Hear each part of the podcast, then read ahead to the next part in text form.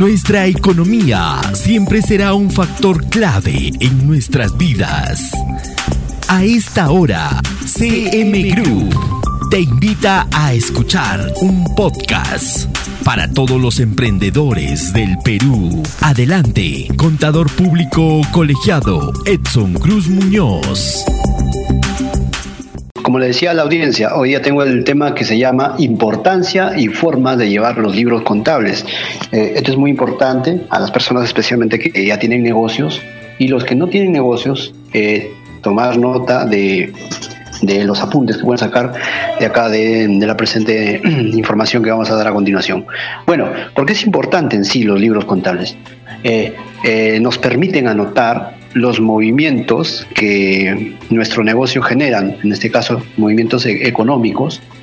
Un ejemplo, por ejemplo, tú te dedicas al tema de abarrotes, compra y venta. Cuando compras los abarrotes te dan un comprobante de pago. Ese comprobante de pago tú lo anotas en, los libros, eh, anotas la fecha, el, proveedor, eh, la serie, el número de factura, los importes. Y así también pasa lo mismo con la venta. Y toda esa información que tú vas recopilando se va registrando en los libros.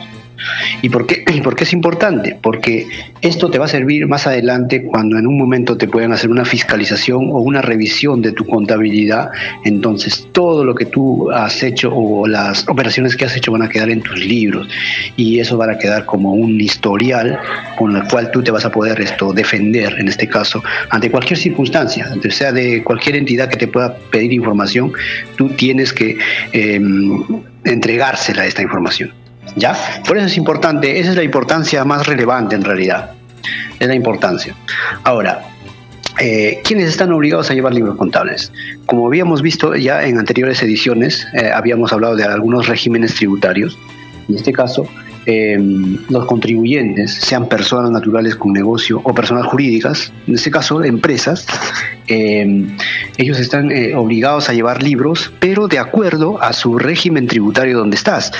en realidad, los libros contables los llevan las empresas que están en el régimen especial de renta, régimen MIPE tributario y el régimen general. Ellos están obligados a llevar libros contables. ¿ya?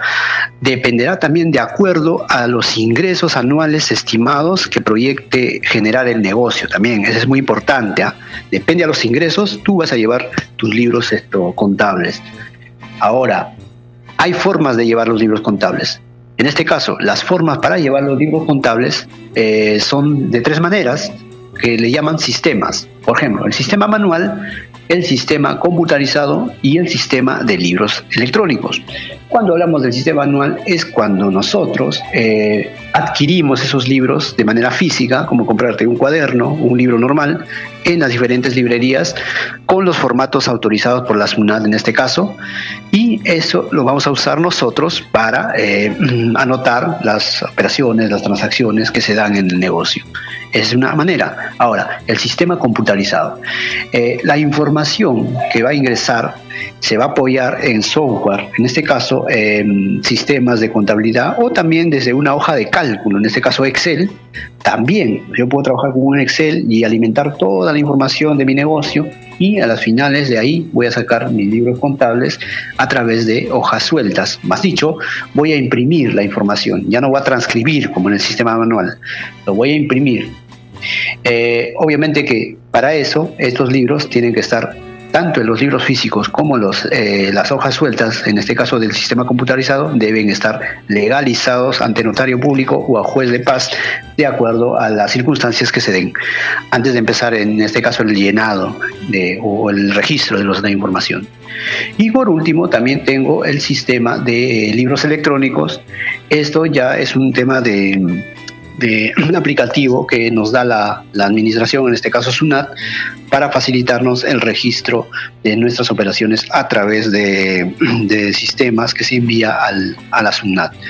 Acá en libros electrónicos la novedad es que, por ejemplo, así como tú haces tu factura electrónica, tu boleta electrónica, el libro electrónico también eh, se hace de manera eh, virtual, se presenta a la administración y prácticamente eh, la SUNAT sabe todo tu historial como empresa, como negocio, ¿no? Entonces, esta es la única novedad y es la que va a quedar también para siempre. Las dos anteriores que les había esto mencionado prácticamente tienden a desaparecer.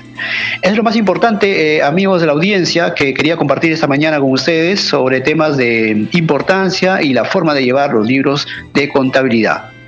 Ya, esto, si necesitas alguna información de este tema o de otros temas que son importantes, me puedes contactar al número 949-429930 o seguirnos a través de eh, redes sociales en la página del estudio. Estamos en Instagram eh, y Facebook como CM Group. También me puedes seguir como en el perfil personal, estoy como Edson CM en ambas plataformas.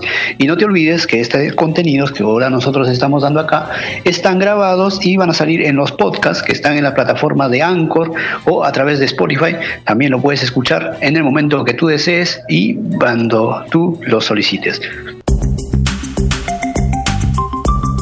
De esta manera, CM Group presentó el podcast para los emprendedores del Perú.